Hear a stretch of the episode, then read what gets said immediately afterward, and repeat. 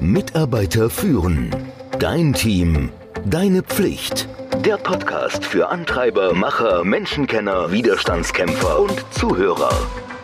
Der Podcast von und mit Kai Beuth, dem Experten für das Thema Führung. Hallo und herzlich willkommen zu unserem heutigen Thema Führung virtueller Teams. Das ist der dritte Teil.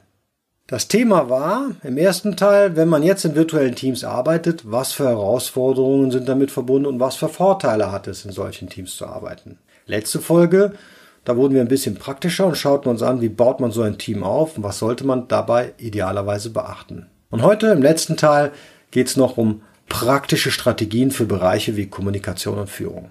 Wie gesagt, seit mehr als zehn Jahren leite ich virtuelle und Remote-Teams. Das ist immer eine Herausforderung, man lernt immer dazu. Lass uns mal gleich ins Thema einsteigen. Und das ist die Kommunikation und das Führen von virtuellen Teams. Und wenn man sich darüber Gedanken macht, dann ist es wichtig, dass man sich erstmal mit dem eigenen Kommunikationsstil beschäftigt und darüber nachdenkt. Manche von uns im deutschen Kulturkreis sind sehr direkt. Man würde zum Beispiel entlang von etlichen interkulturellen Studien sagen, dass im Durchschnitt viele Deutsche, Holländer, Skandinavier relativ direkt sind.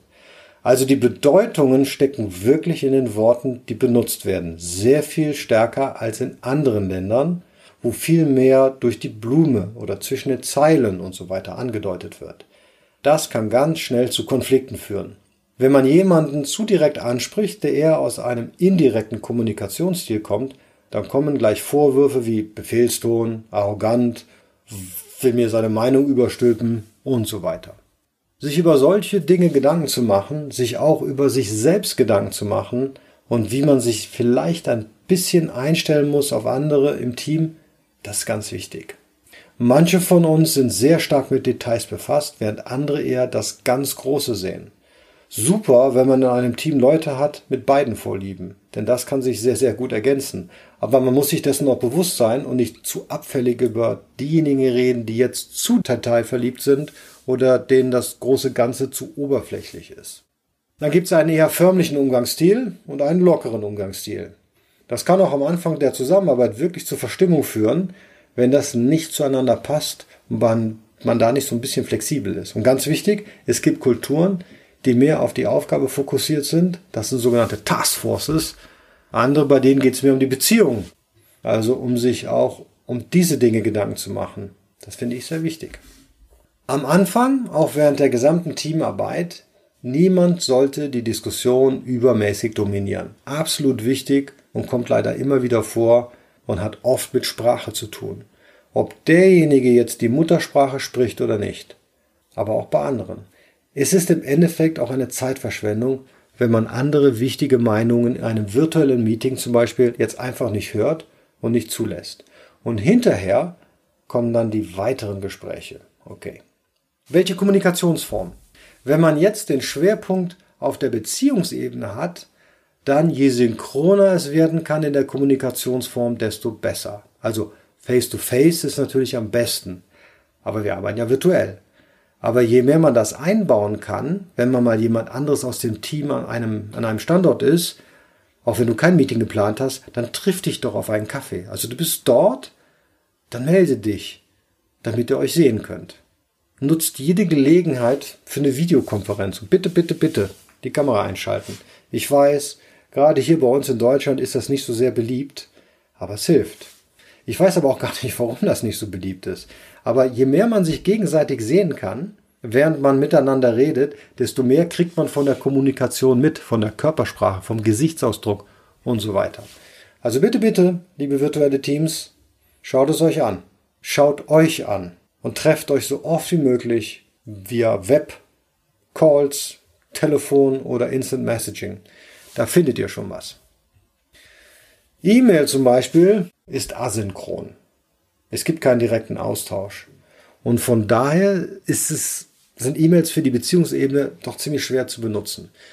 Ich denke mir, viele virtuelle Teams verlassen sich hauptsächlich auf E-Mails und wundern sich dann, wenn darauf nicht geantwortet wird, wenn Dinge missverstanden werden und so weiter. Also je synchroner man da werden kann, desto besser wird auch die Kommunikation. Jetzt lass uns mal ein paar Worte über das Thema Leitung verlieren. Für diejenigen, die virtuelle Teams führen oder auch das vielleicht in Zukunft irgendwann machen werden. Was sind jetzt wichtige Qualitäten einer guten virtuellen Führungskraft? Nun, das ist im Grunde, das bezieht sich auf Dinge, die wir gerade gemeinsam besprochen haben. Wichtig, dass man ein relativ gutes Verständnis der Teammitglieder und ihrer Arbeitsweisen hat und man den Leuten nicht einfach irgendetwas überstülpt, was in der Vergangenheit mit anderen Teams immer gut funktioniert hat, sondern dass man sich erstmal ein bisschen mehr Gedanken darüber macht, dass man als Führungskraft auch weiß, was von einem erwartet wird. Lerne die Leute kennen und gib ihnen die Möglichkeit, dich kennenzulernen. Gerade wenn es international wird, also an dieser Schnittstelle britische Kultur, deutsche Kultur, an der ich viel arbeite.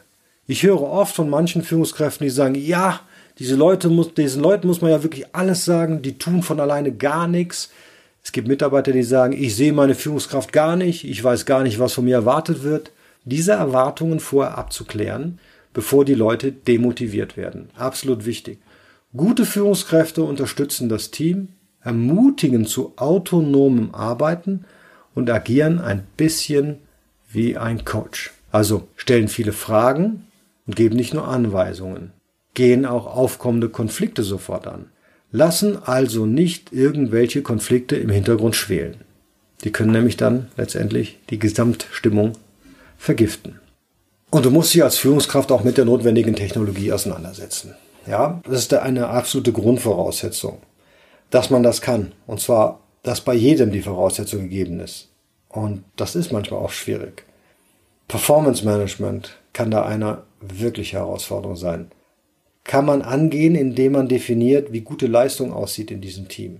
Indem man den Informationsfluss so gut wie möglich ausgestaltet und immer weiter verstärkt. Indem man smarte Ziele vorgeht, bei denen es besonders darauf ankommt, was erreicht wird, während das Wann, Wo und Wie erstmal nicht die gleiche Rolle spielen. Und man sollte als Führungspersönlichkeit möglichst erreichbar sein und ich glaube auch zeitnah Feedback geben. Ja, jetzt sind wir fast am Ende unserer kleinen Mini-Reihe zu virtuellen Teams. Lass mich nochmal zusammenfassen. Also ganz, ganz wichtiger Punkt, auf die Kommunikation kommt es an, im Team. Viel mehr, als wenn wir am gleichen Standort sitzen. Man sollte sich absolut Zeit nehmen, gute Beziehungen zueinander aufzubauen. Die sind auch in anderen Teams wichtig, aber in einem virtuellen noch viel wichtiger.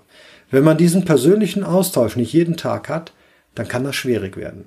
Eine Teamkarte erstellen. Wie wollen wir zusammenarbeiten? Das kann ein netter Workshop von einem halben Tag sein oder so.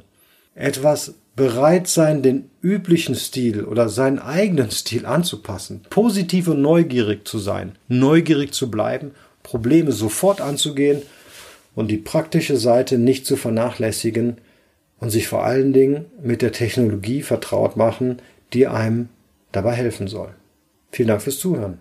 Wenn dir dieser Podcast gefallen hat, dann freue ich mich natürlich riesig darüber.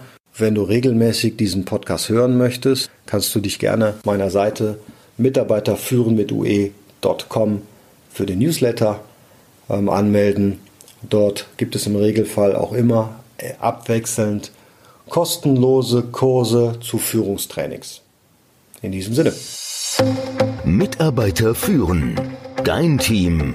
Deine Pflicht. Der Podcast für Antreiber, Macher, Menschenkenner, Widerstandskämpfer und Zuhörer.